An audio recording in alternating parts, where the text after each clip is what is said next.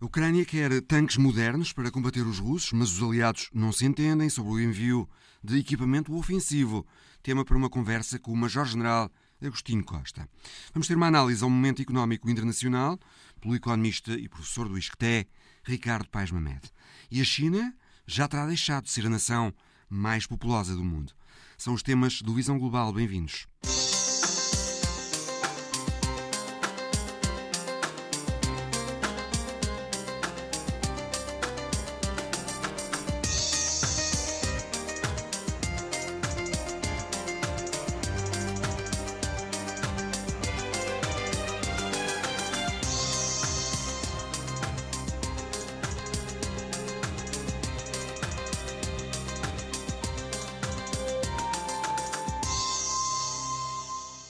Ouvimos toda a semana falar de pressões sobre a Alemanha para que envie, ou pelo menos autorize o envio por outros países de tanques Leopard 2 de fabrico alemão para a Ucrânia. A Polónia e a Finlândia têm esses tanques e dizem que enviam se a Alemanha autorizar.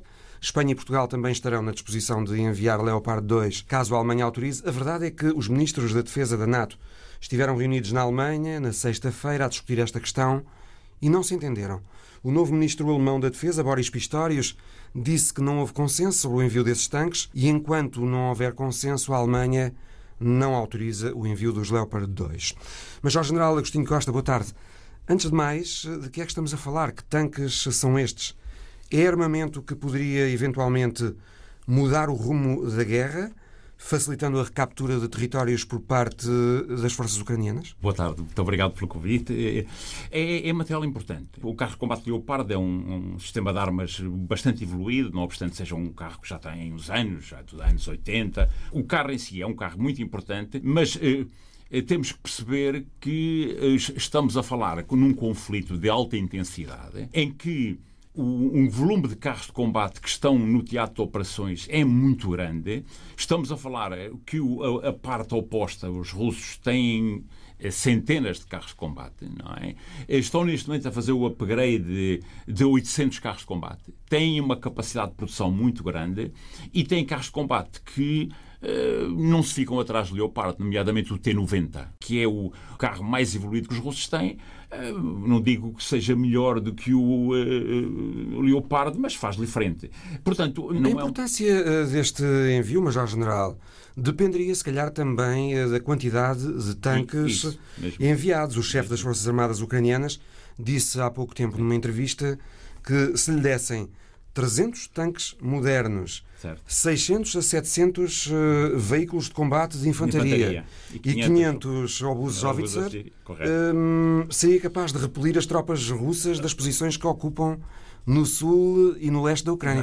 Seria? É, nós estamos em crer que Zaluzny, o, o uhum. chefe de Estado-Maior das Forças Armadas... Eh, Portanto, o homem que disse isto. Disse isto no contexto de uma entrevista que deu ao, ao Economist há umas três semanas, se a memória não nos atrasou. Em dezembro. Uhum. E o que é uma verdade é que disse isso um pouco sabendo, na percepção, esse é um entendimento que temos, de que dificilmente isso vai acontecer. O, isso vai acontecer. Até porque eh, pedir 300 carros de combate está dentro das possibilidades, porque 300 carros de combate não é difícil de serem reunidos.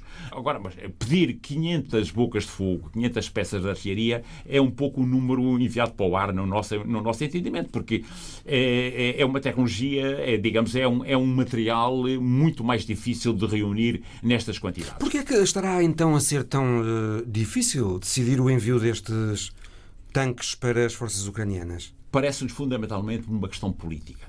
É Porquê é que a Alemanha estará tão relutante? Porque, por um lado, este é o nosso entendimento. No, no, no Bundestag houve algum, alguma resistência. Fundamentalmente dos partidos mais, mais nos extremos, o AFD e o, e o Die Linke. Houve, inclusive, discursos muito assertivos, um deles perguntando que se isto não funcionar, o que é que segue? São Eurofighters? É o Bundeswehr, é o exército alemão que vamos enviar? E qual é o objetivo político, qual é a postura da postura da Alemanha, não é? Mais do que ser conduzido por uma espécie de maré em que agora vamos dar material e, fundamentalmente, o que nos parece é que há aqui um fator que deve ter desincentivado os alemães. É o facto dos norte-americanos não cederem os M1. Hum. É, é os Abrams. Os Abrams. Os Abrams. Os M1 Abrams que são carros de combate, digamos, ao nível do. Na nossa opinião, o Leopardo até é melhor que o. Que o mas é uma opinião pessoal, é uhum. é irrelevante aqui para este, este nosso agradável diálogo. Agora, é, é, é uma questão política. É uma, e é uma questão de Portanto, quando a Alemanha diz que não há consenso para o envio dos tanques para Sim. a Ucrânia, está a referir-se diretamente aos Estados Unidos aos Estados Unidos. Ao facto dos Estados, Estados Unidos, Unidos, também sim, não quererem enviar e, os tanques. É, é verdade. E, e, depois também há aqui alguns indicadores que não deixam de ser eh, interessantes. É, no discurso e nas ações. Vamos às ações. É, inicialmente falava-se que os Estados Unidos iam ceder 100 eh, M2. São viaturas de combate. Aquelas. A Zaluzny pediu, eh, como uhum. referiu muito bem, 600 a 700 viaturas de combate em infantaria. Falou, eh, nos aerópagos que víamos nos últimos dias, falava-se em 100 Bradleys. Os Estados Unidos têm na casa, de, segundo o Military Balance, têm 5 mil Bradleys. E vão ceder 59. Portanto, parece-nos pouco. Os Estados Unidos têm muitas viaturas eh, blindadas de rodas, a última tecnologia, a Striker, eh, as, eh, e vão ceder 90. Portanto, na prática, os Estados Unidos vão ceder um, um material necessário apenas, em boa verdade, para uh, duas brigadas. E depois, o, o, que vão ceder muito, muitas viaturas, são Humvees. Mas as, os Humvees são jipes blindados, são viaturas ligeiras blindadas, portanto, que não fazem a diferença. Em boa verdade, aquilo que os Estados Unidos vão ceder não corresponde às expectativas que tínhamos. E ficamos na dúvida se os Estados Unidos, efetivamente, em relação a umas munições que têm vindo a causar alguma reação da parte russa, que é a chamada Ground Launched Small Diameter Bomb, é uma munição inteligente, digamos, que aumenta o alcance dos AIMARs. Como sabemos, os AIMARs estão regulados para os 80 km, mas houve um rumor, houve um, e, e, um rumor não só, houve declarações no sentido que muito provavelmente os Estados Unidos iriam ceder estas GLSDB, que são munições com 150 km. E estas munições com 150 km colocam, dão, dariam a capacidade, ou poderão dar a capacidade à Ucrânia, de, de atingir um terço da, da Crimeia e atingir uma parte substancial da área fronteiriça com a Rússia, nomeadamente a central nuclear de Kursk. Eh, mas não vimos isso, não vimos essas declarações agora para os Estados Unidos. Portanto, o que nos parece é que, em termos eh, de concreto, a, a, a aposta americana não é grande. E depois, em termos de discurso, apenas para concluir, ouvimos Mark Milley dizer que Durante este ano não se perspectiva que a Ucrânia tenha capacidade para expulsar as forças russas e isso é Mark quase... Milley é Mark o... Milley é o, é o chairman, portanto, da, do, da, do, do, do, do chefe de Estado-Maior. Ouvimos-lo dizer... E ele disse, quando ele diz que não se perspectiva que este ano a Ucrânia tenha, durante este ano, estamos em janeiro, uhum. tenha capacidade para expulsar. Repelir as tropas eh, russas. Para repelir as tropas russas do território ucraniano e dizer que o normal é que haja uma estabilização da frente e que a solução deva passar por uma solução negociada. Aliás, ele já o tinha dito há uns meses. Portanto, parece haver aqui, da parte da Alemanha e dos Estados Unidos, acordo quanto ao envio de material defensivo, defensivo. mas não ofensivo. Aliás, eh, dos aliados, só o Reino Unido decidiu enviar equipamento ofensivo. Sim. Em concreto, 14, 14, tanques Challenger 2. Estamos em crer que o próprio desenvolvimento da operação está a levar a que as partes, fundamentalmente o Ocidente, esteja a ter um. Permita-me usar este termo, esteja a cair um pouco mais na real. Uhum. Esteja Ou seja, se calhar nem todos os países aliados, nesta altura, a começar pelos Estados Unidos, estão convencidos de que é possível a Ucrânia a expulsar as tropas russas, e eles sabem que, mesmo enviando os tanques. Doutor, eles sabem que é muito difícil, uhum. é, é um pouco uma miragem e os resultados no terreno mostram-no. Neste momento, algumas estimativas, até de fontes, de fontes dos Estados Unidos, apontam que a Ucrânia terá combatentes, gente para pegarem armas e para combater na casa de 140 mil a 150 mil. Os russos, neste momento, terão cerca de 540 por baixo.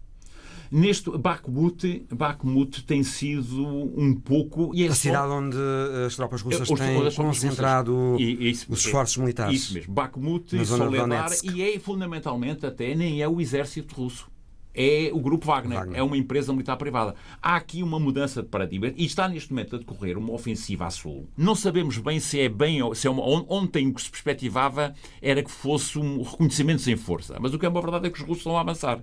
Porque aproveitaram pelo desenvolvimento da operação em Bakhmut, os ucranianos tiveram que deslocar brigadas que tinham concentradas na zona de Zaporizhia, onde tinham ali um grupo de forças concentrado para fazer uma ação sobre, eh, eh, sobre o sul, para chegar a Mariupol, ali a, a, a, para chegar ao Mar de Azov e quebrar a contiguidade territorial entre a Crimeia e o Donbass. E o que é verdade é que tiveram que deslocar essas forças para reforçar Bakhmut, na casa de 15 brigadas que perderam a capacidade de combate, não foram destruídas, naturalmente, mas, mas têm vindo, porque há um sistema de rotação de forças na frente. E o que é uma verdade é que os russos estão a avançar. Não têm avançado muito, mas, mas estão a avançar sem a resistência ucraniana, o que mostra que o Sul foi desguarnecido. Portanto, isto para concluir e dizer o quê?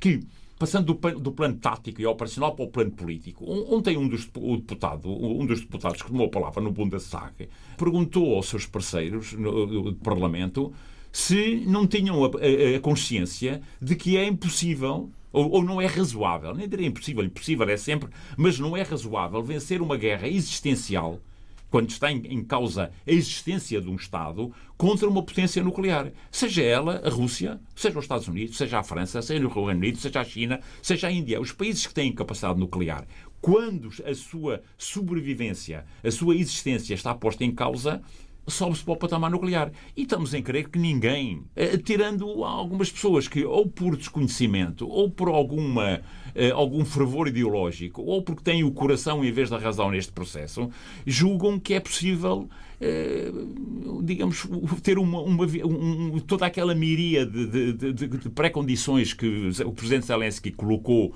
no, no, no, pressuposto do acordo de paz, que era um tribunal, que é reparações de guerra, que é retirada de todos os territórios ocupados, é, é, é, é wishful thinking, como se diz uhum. em, em, em, inglês, se me permite usar este termo. Acha, eh, Major General, que a aposta do Ocidente nesta altura, Sim. é levar esta guerra para um, um impasse militar que force negociações e não mais do que isso? É, aqui há vários cenários e permita-me que especule um pouco e, e até possa dar eh, aquilo que me parece ser, eh, digamos, a, a tendência natural.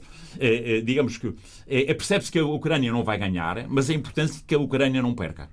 Portanto, a importância é, é, que nenhuma das partes nesta guerra saia, saia humilhada. Temos dito desde o princípio. Porque a humilhação de umas, qualquer uma das partes leva a posições extremadas. Agora, há aqui duas situações. É ou a, a, a coreanização, se permite este, este neologismo, uma situação em que se fica num impasse e Mark Milley, o sangue faz americano, tem-no dito quando a frente estabilizar, sentamos na mesa das negociações. A situação ideal para a Europa fundamentalmente nem é, nem é decidida no campo de batalha, é decidida no plano eh, geopolítico e geoestratégico europeu. Só é possível termos uma situação de paz na Europa se houver garantias de segurança à Rússia. Enquanto que a Rússia não tiver digamos, não, não, não, não eh, baixar os seus ânimos ou aquele receio secular que tem de que o, o Ocidente a, quer invadir. Foi com os teus cavaleiros teutónicos, foi com Napoleão, foi com Hitler e agora com, vem a NATO como uma, uma, uma quarta invasão para a destruição do país. Portanto, são receios fundados são, realidade são histórica. Na, história, na realidade histórica, não é? Temos que nos lembrar, e sem qualquer publicidade para a pessoa em questão, anteontem ou ontem comemorou-se os os 80 anos do, do fim do cerco de, de, de Leningrado, e não nos podemos esquecer que o irmão de Putin, com 3 anos, morreu nesse, nesse, nesse cerco. Portanto, isso o pai combateu no cerco, ficou deficiente na, na sequência dele. Portanto, isso está na, está na mente do, do, do, E não há família nenhuma na Rússia que não tenha mortos na sua família, porque sabemos que foram 26 eh, milhões, se a memória não me atraiçoa, de, de russos que morreram. Russos soviéticos, ucranianos, eh, portanto, gente do todo do antigo espaço soviético. E isso é um trauma muito grande, eh, porque a história está presente. A história, a história está sempre presente na, na, memória dos povos. E é uma história recente. Muito essa. recente. Muito recente. Portanto, a melhor situação para a Europa, e agora pensemos como europeus e como. Porque o que está em jogo também aqui é o futuro da União Europeia. A União Europeia, que é o, um espaço de liberdade, de desenvolvimento, de progresso, o espaço de harmonia, o espaço em que se trocou é, é, o, o, conflito pela coexistência, não é? Em que, em, que, em que os povos trocaram os impérios pelo comércio entre si. Portanto, é efetivamente uma, um espaço único. Dificilmente, e esta é uma opinião pessoal, consegue viver com esta, ou consegue coexistir, ou, ou, ou, ou ter um, uma, um, um, nível de desenvolvimento, um nível de paz social, se tivermos a, a, a sul uma presença do, subdesenvolvimento e da pobreza e, do, e, do, e, de, um, e, de, uma, e de uma mancha de, de terrorismo, digamos, no, no Sahel, como sabemos, o, e, e ao Oriente um, estivermos em guerra permanente com o nosso maior, com um vizinho que a geografia não se muda. Os russos estão lá, estiveram e vão continuar lá. O risco que temos é que não haja um acordo de paz e caminhamos para uma situação tipo Coreia e isso é o pior que podemos ter. Podemos perguntar à Coreia do Sul, que, não obstante, tenham grandes níveis de desenvolvimento tecnológico, económico, de, social, mas vivem permanentemente neste sobressalto de ter o regime norte-coreano que volta e meia manda drones, faz, faz rebentamentos nucleares, lança A fronteira mais militarizada, mais militarizada do, mundo. do, mundo. Porque não fizeram o acordo de paz. É, há um documento que é um pouco o vademecum desta, deste conflito, que é um documento que a RAND escreveu em 2019, que é Extending Russia. É o termo, está disponível na internet. O que está a passar é decalcado do que ali está. E um dos objetivos que a RAND sugere é retirar a Europa os laços económicos de dependência, nomeadamente no âmbito das matérias-primas e dos hidrocarbonetos da Rússia, e, por outro lado, impor à Rússia sistematicamente uma sobreextensão no plano estratégico que lhe onere muito as questões no, no plano económico e no plano social o cenário que será o cenário desejável, porque já, já ouvimos o primeiro-ministro holandês, que é um homem pragmático, o Sr. Rutte, é? uhum. dizer que a Rússia está ali, vai continuar ali e nós temos que pensar qual é o relacionamento após este conflito, porque este conflito não vai durar sempre. E é, é necessário virar a página e, fundamentalmente, repensar o, o, as garantias de segurança para nós e para eles. Aquele princípio que estava no Pacto eh, NATO-Rússia da indivisibilidade da segurança, que a nossa segurança não seja garantida à custa da segurança dos nossos vizinhos e vice-versa, não é? Major-General Agostinho Costa, obrigado. muito obrigado. A seguir uma análise ao momento económico internacional com Ricardo Paes Mamed. Ricardo Paes Mamed, economista, professor do ISCTE, boa tarde. Vimos esta semana os líderes europeus em tom muito otimista, a sublinharem o facto da economia europeia estar mais resiliente do que talvez se esperasse com a crise energética e a guerra na Ucrânia, de se poder ter já a inflação finalmente controlada e do risco de recessão, ao que parece, ter já sido maior. É essa a situação? A economia europeia entra em 2023 com mais fulgo do que eventualmente se esperava? Viva, obrigado pelo convite. Dizermos que a inflação está controlada significa assumirmos que ela em algum momento não esteve controlada.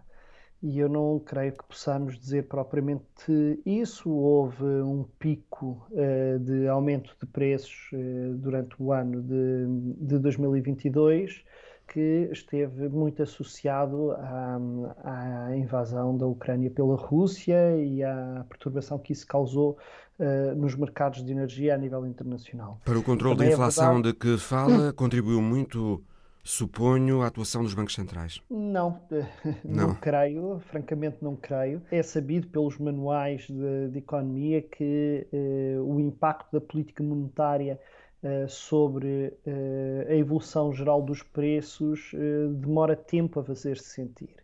E, portanto, o, o, principal suspeito para a redução da taxa de inflação que se espera para 2023 é o mesmo suspeito para o pico de inflação que tivemos em 2022, ou seja, uma subida abrupta dos preços dos bens energéticos e, em parte, também dos bens alimentares. De facto, há uma expectativa de que haja uh, uma diminuição dos, uh, dos preços. Eu lembro que tivemos aumentos de preços Uh, o barril de petróleo um, uh, Brent chegou a atingir, a superar os 120 dólares por barril, e a expectativa é que os preços uh, regressem a níveis em torno dos 80 e poucos dólares Uh, e, portanto, uh, da mesma forma que o aumento do preço dos, do petróleo tem um, efeito muito grande na, na, evolução dos preços, também uma quebra do preço médio do petróleo tem uma, um impacto na contenção do aumento da inflação. Isso por conta, talvez, de uma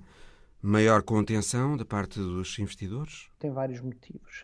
Há uma desaceleração do crescimento económico que tem a ver, por um lado, com o facto de, em parte, o crescimento económico que tivemos anteriormente foi uma recuperação da pandemia. Nós não podemos esquecermos disto. Houve um aumento muito grande uh, do consumo e do investimento que, em larguíssima medida, não é mais do que a recuperação dos níveis de consumo e de investimento que existiram até 2019 e que caíram de forma abrupta em 2020 e 2021. Há uma parte da, da desaceleração económica tem a ver com isto, uh, também há uma parte que tem a ver com alguma redução dos estímulos públicos que houve durante eh, a pandemia, uh, um esgotamento também de poupanças, porque sabe-se que as pessoas e as famílias durante a pandemia pouparam durante os anos de 2020 e 2021 pouparam e 2022 usaram parte das suas poupanças. Também é verdade que há alguns, eh, algumas incertezas maiores uh, no ar neste momento incluindo a guerra da, na, na, Ucrânia e os seus, seus, potenciais desenvolvimentos, a situação da China, que desacelerou muito o seu crescimento e há alguma incerteza sobre como é que vai ser disso. Estes e outros fatores de incerteza fazem com que haja uma maior contenção, quer do consumo, quer do investimento. E estes são os fatores fundamentais para explicar que o abrandamento da atividade económica e é essa expectativa de abrandamento da atividade económica que também depois conduz uma redução uh, dos preços uh, do petróleo, sendo que também temos de contar com aspectos que são específicos do mercado de petróleo, como questões que têm a ver quer com a substituição de petróleo por outras fontes de energia, quer com o reforço de alguma produção de petróleo por parte dos países produtores. Enfim, são vários fatores que nos ajudam a explicar uh, aquilo que estamos a assistir agora, que é alguma desaceleração no crescimento dos preços que é esperado para 2023. O governador do Banco de Portugal disse esta semana no Parlamento que a inflação ainda pode resistir eh, em janeiro e fevereiro, mas depois vai começar a cair. Uh, disse também que estamos a chegar ao fim do processo de subida das taxas de juro pelos bancos centrais. Ricardo Paes Mamed acha que na primavera a situação já estará mais aliviada, com a inflação mais reduzida e depois os juros caírem também? Bom, é importante nós termos em conta que não estamos a falar de uma redução dos preços, estamos a falar simplesmente de um aumento menos acelerado dos preços. E, portanto, o melhor que podemos esperar para o ano 2023, e é, é expectável que isso aconteça já no, no, no, durante o primeiro eh, trimestre do ano, os preços vão continuar a aumentar, mas não vão aumentar tanto como no passado. Uhum. Os preços continuarem a aumentar significa, para todos os efeitos, que as pessoas vão continuar a perder poder de compra real. Um, no que respeita às taxas de juro, um, não creio que se possa antecipar também uma descida das taxas de juros. Uh, creio que se pode esperar uh, alguma estabilização das taxas de juro e, portanto, isto, para todos os efeitos, uh, não deixam de ser boas notícias, porque havia o risco de, havia algum receio de que as taxas de juros continuassem a crescer e viessem a atingir níveis de 5, 6% em termos de taxas de, de referência dos, dos bancos uh, centrais, em particular no, no, caso europeu. Neste momento, uh, essa expectativa parece um pouco diluída, e, mas isto, mais uma vez, não significa que uh, quem tem empréstimos ao banco vá poder contar com alívio, hum. vai simplesmente ficar um bocadinho mais descansado, porque não deve haver muito agravamento em relação ao que já houve. A Presidente da Comissão Europeia, Ursula von der Leyen, falou esta semana na criação eventual de um fundo soberano europeu para apoiar as tecnologias eh, limpas na Europa, um fundo para tornar as indústrias europeias competitivas face ao proteccionismo dos Estados Unidos e dos países asiáticos, nomeadamente da China. A Europa precisa, de facto, de reagir a esse protecionismo, Ricardo Paz Mamed, que já não é só da China, mas também dos Estados Unidos? Bom, na verdade, eh, a União Europeia já tem eh, medidas eh, em curso para apoiar algumas novas tecnologias. O que se passa a nível global pode ser posto nestes termos.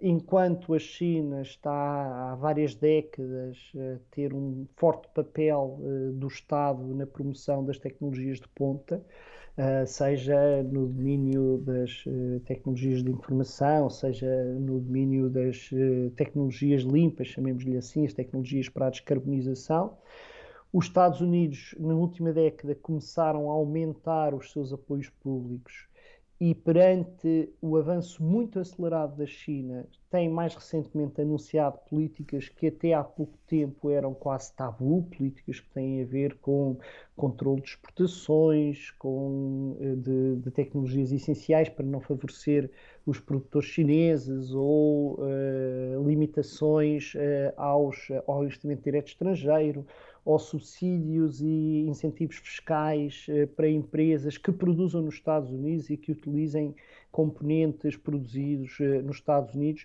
Isto são medidas que são particularmente agressivas, não é? que os Estados Unidos não andassem já há alguns anos também eles a apoiar estas tecnologias de ponta por diversas vias. O que está a acontecer é que há um recurso a instrumentos que até há bem pouco tempo eram considerados praticamente tabu e eram considerados como violando as regras da Organização Mundial do Comércio. Os Estados Unidos já não são um pilar do livre comércio? Bom, os, os Estados Unidos uh, têm uma história desse ponto de vista que é uh, peculiar, porque os Estados Unidos só se tornaram os grandes defensores do livre comércio quando já eram a grande potência tecnológica mundial que foi a, a seguir à Segunda Guerra Mundial, seguindo um padrão que é muito comum na história, que é os países quando se tornam muito ricos passam a defender o comércio livre, porque basicamente o comércio livre tende a favorecer os países que têm eh, maior avanço do ponto de vista tecnológico e, e, da produtividade. E o que se passa justamente é isso, é que os Estados Unidos estão a sentir-se ameaçados pelo desenvolvimento da China Uh, e perante isto, o comércio livre deixa de ser uh, um bom negócio, deixa de garantir uh, a liderança das empresas americanas nos mercados internacionais. e, em larga medida, isso explica aquilo que é hoje a política proteccionista que os Estados Unidos estão a reforçar. E se a Europa não reagir, o que é que pode acontecer? As empresas europeias em desvantagem? Menos investimentos Europa na Europa tem... e mais nos Estados Unidos, por exemplo? A Europa, isso já está a acontecer uh, neste momento, já começa a haver, dado o volume de apoios que os Estados Unidos estão a anunciar, mas acima de tudo a ameaça de que empresas que não produzam nos Estados Unidos possam não ter acesso a apoios e ficar por isso em desvantagem, já começa a haver de facto empresas importantes, em setores importantes, a decidirem uh, a sua localização uh, de novas capacidades produtivas nos Estados Unidos. O que se passa uh, na União Europeia não tem uma resolução fácil, porque apesar de se ter a ideia que os Estados Unidos são campeão, os campeões do comércio livre, como dizia há pouco, a verdade é que se há bloco económico onde o comércio livre foi erigido a religião oficial, foi mesmo União Europeia. Basta pensarmos que todo o processo de integração europeia assenta no princípio de um mercado comum plenamente integrado e que um, a área de intervenção de maior soberania na Comissão Europeia é mesmo aquela que tem a ver com a promoção da concorrência dentro do mercado interno europeu. E é muito difícil compatibilizar as regras do mercado interno europeu, da livre concorrência dentro do mercado comum, com uma lógica de intervenção dos Estados.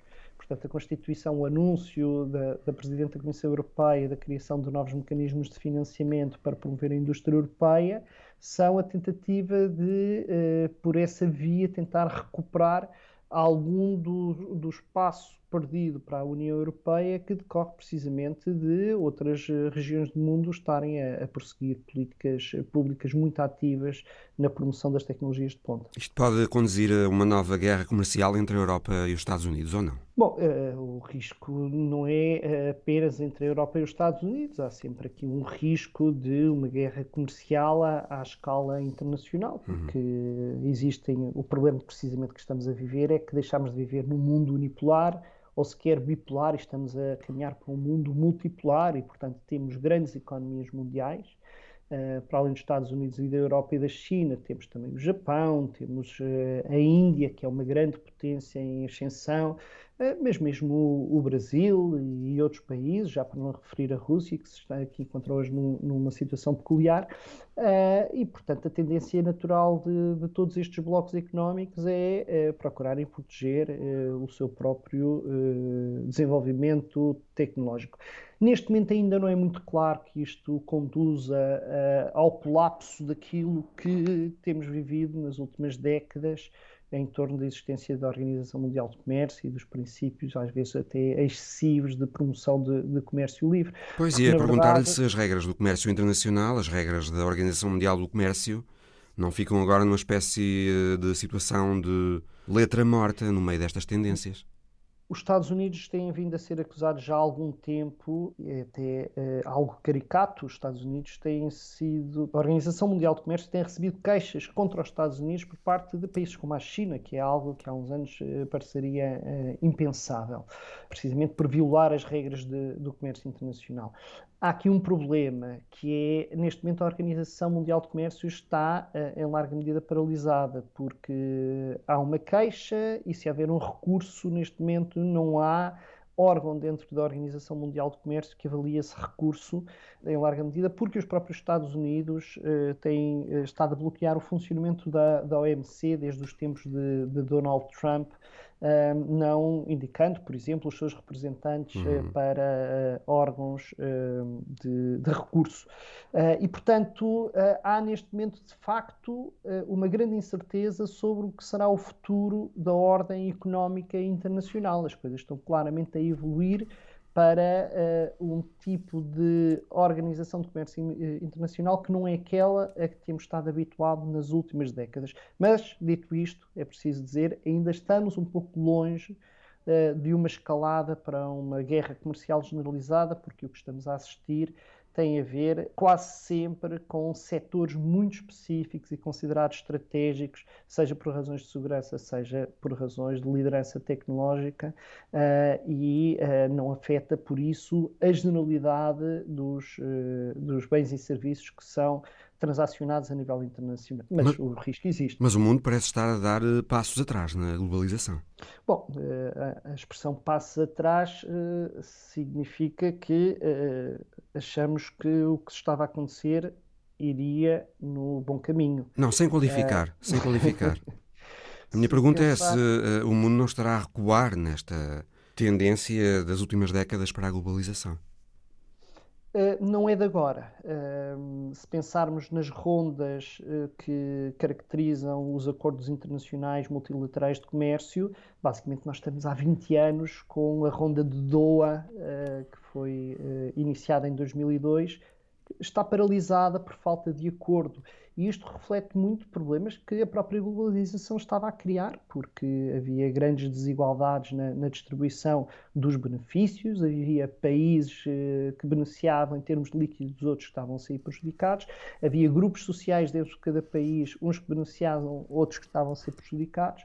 Estava a haver uma resistência crescente dentro da própria União Europeia, até em países mais ricos, uma resistência crescente aos acordos de investimento e de comércio que a União Europeia estava a assinar, mesmo se estava a passar nos Estados Unidos e noutras geografias, e portanto já há algum tempo que uh, o, a globalização está em desaceleração, e eu diria que desde há uns 5, 6 anos que há sinais claros de uh, retrocesso no nível de integração económica internacional. Se olharmos para os números, por exemplo, do peso das exportações mundiais no PIB ou para os fluxos de investimento direto estrangeiro, estes sinais não são de hoje nem de há um ou dois anos, são sinais que já vêm desde há uma boa meia dúzia de anos. E que impactos eh, podemos esperar desse retrocesso recente? Custos mais depende, elevados para os consumidores, por exemplo, a nível depende internacional? Muito, depende muito de até que ponto é que estas tendências se generalizam a diversos tipos de, de bens. No limite, se uh, caminhássemos para uma situação de fechamento geral dos países,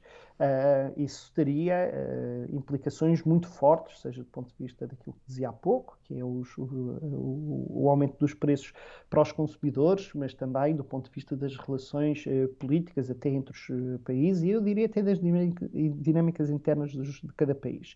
E até no talvez entanto, mais obstáculos à inovação? Bom, nós estamos a falar num cenário extremo e eu acho que esse cenário extremo faz pouco sentido, para uhum. ser franco. Uh, em momentos de grande evolução tecnológica, não é de todo uh, certo que mais comércio livre seja mais favorável à uh, inovação do que a algum grau de proteção. Por uma razão simples, uh, basta pensarmos em empresas como a Google, como a Amazon, como a Apple, como muitas outras destas áreas, o Facebook por aí fora. O que nós assistimos a nível internacional é um grau de monopolização muito grande, são monopólios ou oligopólios à escala mundial e nós não podemos uh, dizer que isto é favorável à inovação. A grande concentração de poder num pequeno grupo de empresas raramente conduz a, a mais inovação. E, portanto, em parte, estes movimentos uh, na direção de um maior proteccionismo têm uma vantagem, que é criar competidores potenciais. Claro que haverá muito desperdício e haverá muito duplicação de recursos, mas também haverá maior diversidade nos caminhos para a inovação. E, portanto, há aqui uma preocupação, os próprios Estados Unidos têm essa preocupação de não deixar que a China se torne monopolista em alguns destes mercados, ou que o Taiwan não continue a ser uh, o país onde se produz a grande maioria dos microprocessadores a nível internacional.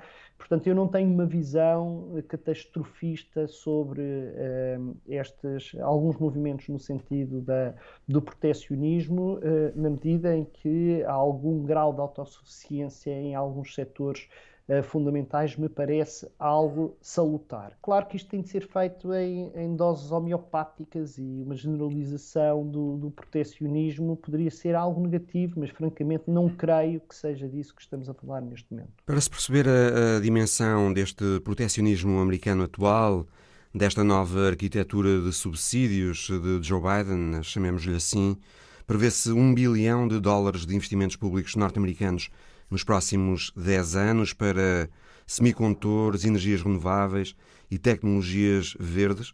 São planos de grande escala que dão prioridade ao que é americano. Para muitos em Washington, Ricardo Paes Mamed, republicanos e democratas, esta é a única maneira da América conseguir proteger a sua base industrial, de se defender da China e de reorientar a sua economia para um crescimento com preocupações ambientais.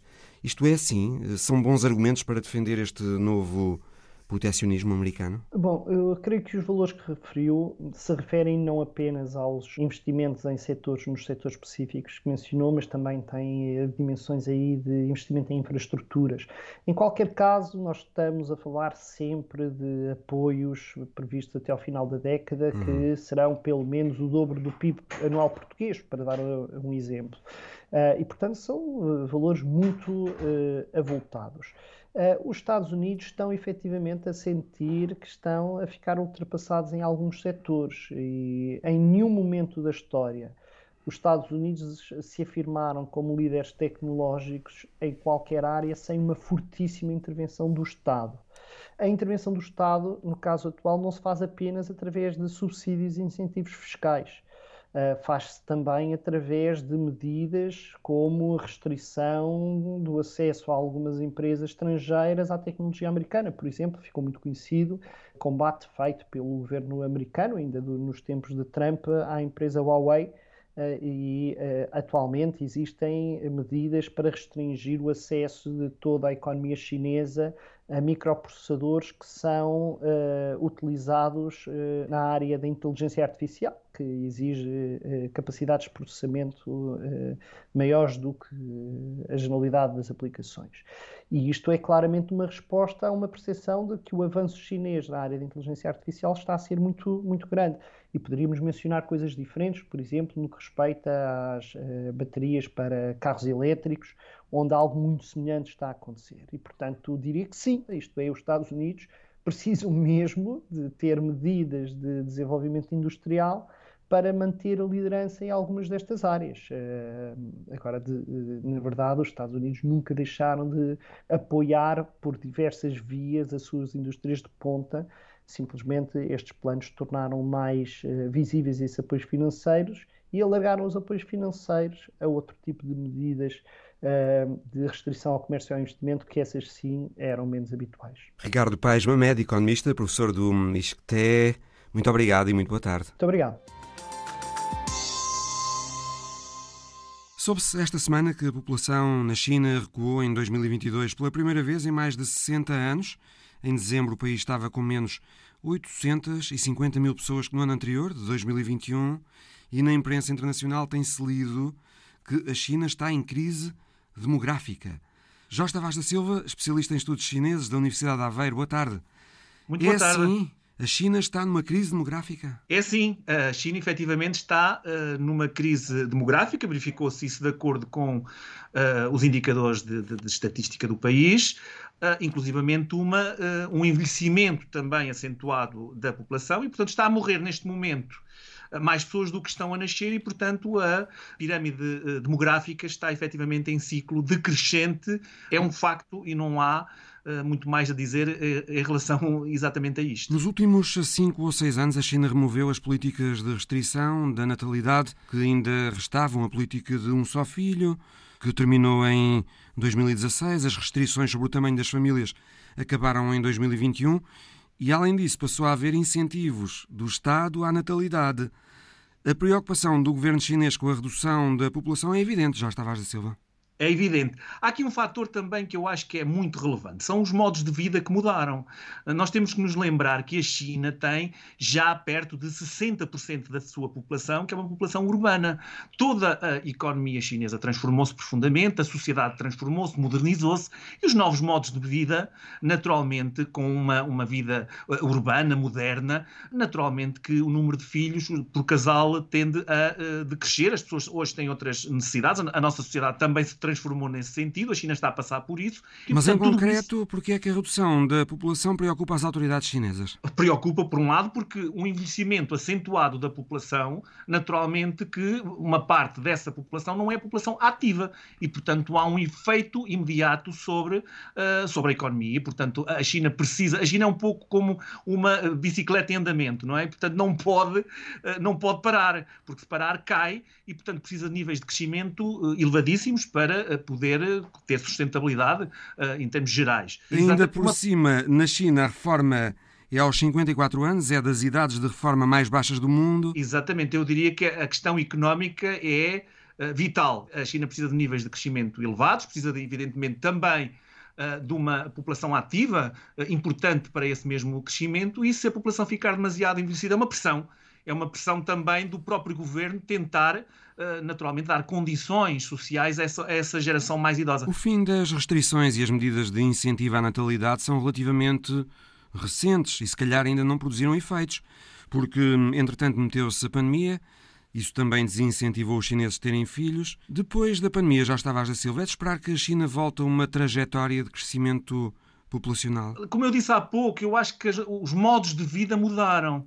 Há uma nova geração, de facto, com novas uh, práticas sociais e isso, naturalmente, tende, uh, se calhar, a, a, que a geração mais recente não opte por ter mais filhos. É, uhum. É, é, é, se calhar, uma questão social, ainda que o governo dê incentivos no, no, sentido contrário. Tradicionalmente e culturalmente, nós sabemos que sim. Aliás, a, a sociedade chinesa vivia muito numa lógica de clãs, uh, numa lógica muito de, de, família, e é assim. E, e, portanto, estes novos modos de vida, às vezes um bocadinho até aburguesados, se calhar, que o próprio governo chinês tenta desincentivar da nova geração, na verdade as pessoas têm, tendem a, a não, a não seguir essas tradições e se calhar mudar a sua vida e, portanto, sentirem-se mais desprendidos nesse ponto de vista e se calhar isso é um, um dos fatores que leva a que, independentemente dos incentivos do governo, se calhar a tendência vai ser decrescente. Com esta hum, perda de população, a China terá já perdido para a Índia o estatuto de país mais populoso do mundo.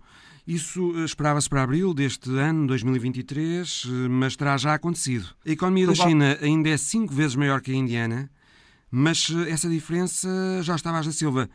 Se calhar tenderá a diminuir, porque a população ativa da Índia aumenta e a da China tende a reduzir-se. Exato, há um ciclo, exatamente. Estão ambos os países com uma população à volta de 1.400 milhões de pessoas. Exatamente. Hum. aliás, juntarmos, isto é assustador, mas se juntarmos os dois países, temos 40% da população mundial, que é uma coisa gigantesca. Os jovens chineses têm hoje mais empregos, são mais produtivos eh, e mais escolarizados do que os jovens indianos. Isso é uma vantagem competitiva da China para já? É uma vantagem, mas há um indicador que é muito assustador e é uma enorme pressão também para o governo, que é o desemprego. Há níveis de desemprego elevadíssimos na China. Curiosamente, nós estamos a falar exatamente de uma população ativa que vai decrescendo, mas também há imenso desemprego, também muito Mas há mais na Índia. Há mais na Índia, mas o desemprego na China também é assustador. E, uhum. portanto, desse ponto de vista, é um enorme fator também de instabilidade social e, e o governo tem que estar muito atento uh, a esse descontentamento, uh, muitas vezes nestas gerações mais novas. Comparativamente um país e, e, o outro, a Índia tem, no meu ponto de vista, um elemento que foi sempre bastante importante.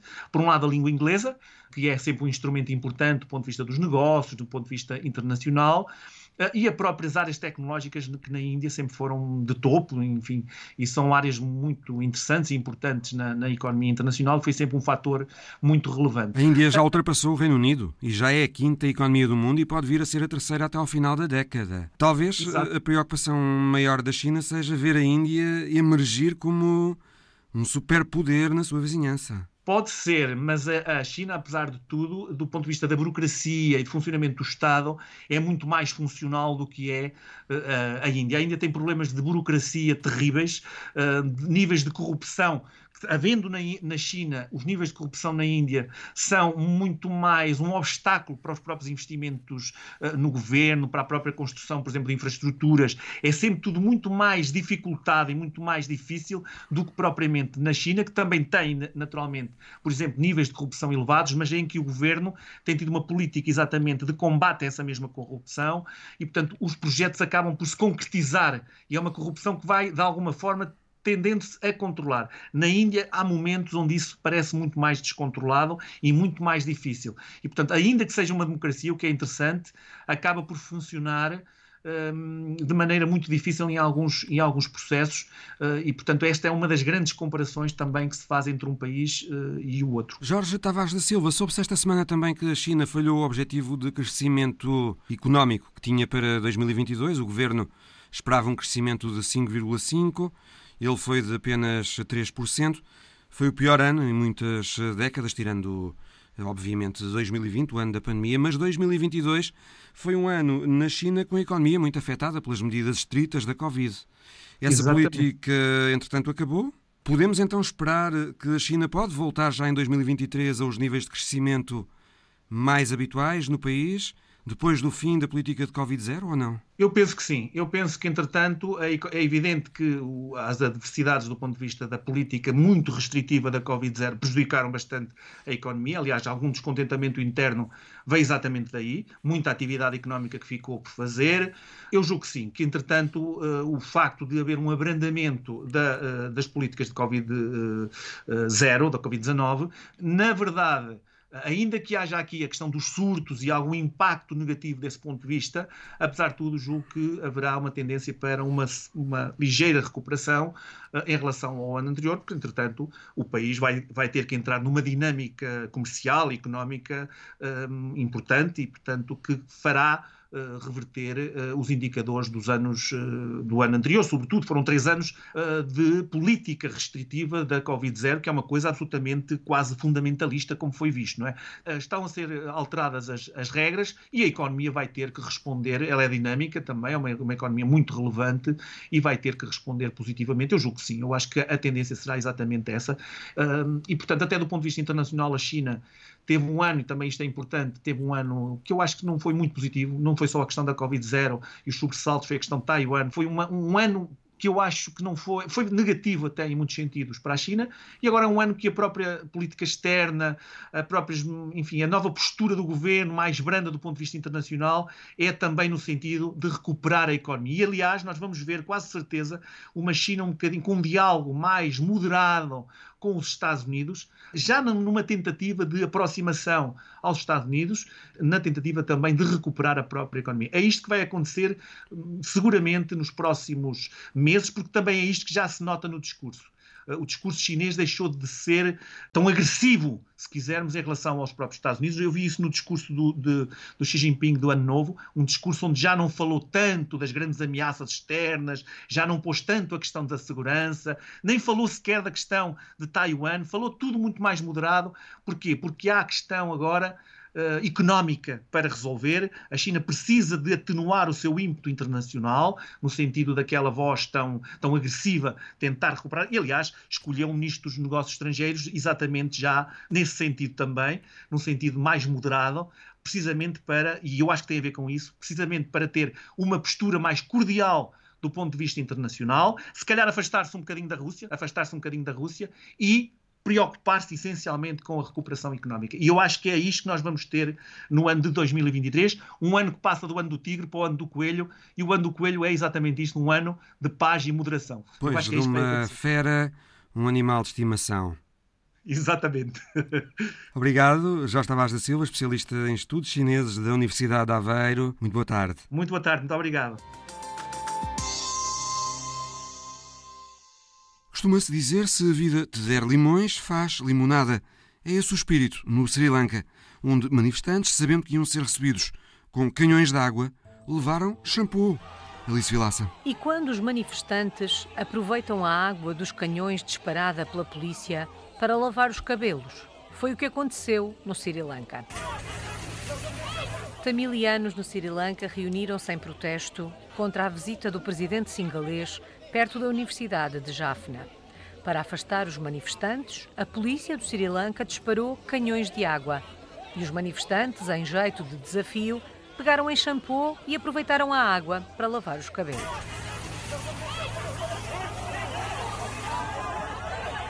As fotografias e os vídeos do protesto foram partilhadas no Twitter. De acordo com o Tamil Guardian, a polícia do Sri Lanka montou barricadas para dispersar os manifestantes. Mas os manifestantes não baixaram os braços. Tentaram passar as barricadas e foi aí que a polícia decidiu disparar canhões de água. De acordo com a agência de notícias France Press, o falido Sri Lanka anunciou recentemente cortes drásticos nos gastos do governo e alertou que mal tinha dinheiro suficiente para pagar salários públicos e pensões, apesar dos enormes aumentos de impostos. O Sri Lanka deixou de pagar dívida pública e está a negociar um resgate financeiro com o FMI, o Fundo Monetário Internacional. Isto acontece depois de uma crise económica sem precedentes. O presidente do país ordenou uma redução de 5% nos gastos do Estado e o governo já alertou que os pagamentos da assistência social para 1,8 milhões de famílias abaixo da linha da pobreza podem ser adiados este mês.